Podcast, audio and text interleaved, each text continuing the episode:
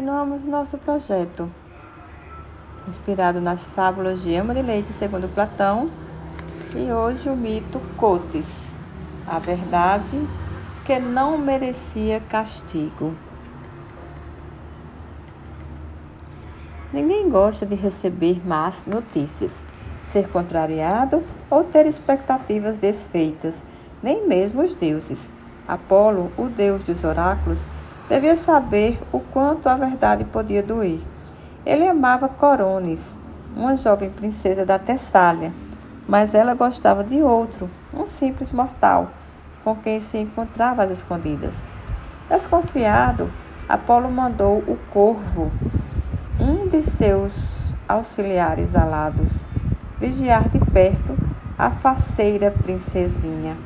Pobre corvo, quando veio relatar os encontros furtivos de Corones, Apolo ficou furioso e resolveu castigá-lo.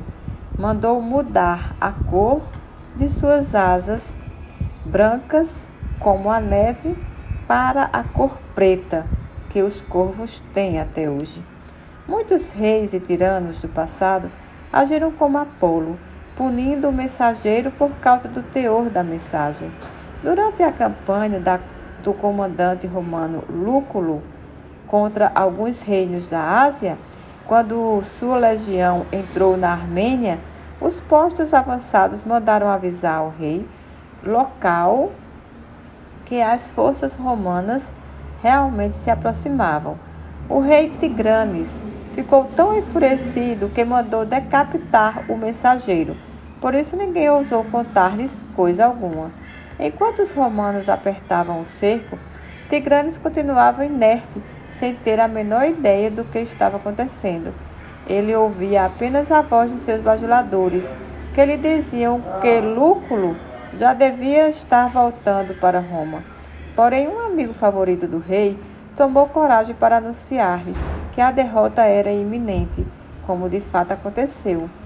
Outro foi Cotes, rei da Trácia, dissoluto e bebarrão, beberrão, perdão, que decidiu que haveria de passar uma noite de amor com a deusa Atena, uma das deusas virgens do, Apolo, do Olimpo. Para uma ocasião tão importante, preparou um, um banquete, uma mesa luxuosíssima, uma alcova ricamente decorada, dispondo uma cama com lençóis e travesseiros dignos da ilustre convidada.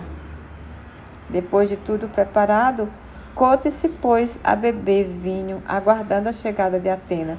Como o tempo passasse e a deusa não aparecia, mandou um guarda verificar se ela não tinha se perdido nos corredores do palácio. Quando o guarda retornou dizendo que não havia ninguém, o rei o matou. Mais tempo se passou e Cotes mandou um segundo guarda. Guarda também disse que não havia ninguém e morreu também. Quando Cotes mandou o terceiro guarda, apavorado com o que acontecera com os seus colegas, ele voltou dizendo que a deusa estava chegando ao palácio, pois sofreu um pequeno atraso. Em seguida, fugiu. Gratidão por me ouvir. Conta este mito para outra pessoa ele tem uma mensagem tão importante. Os mitos, eles devem sim ser contados oralmente de uma geração a outra. E vamos lá!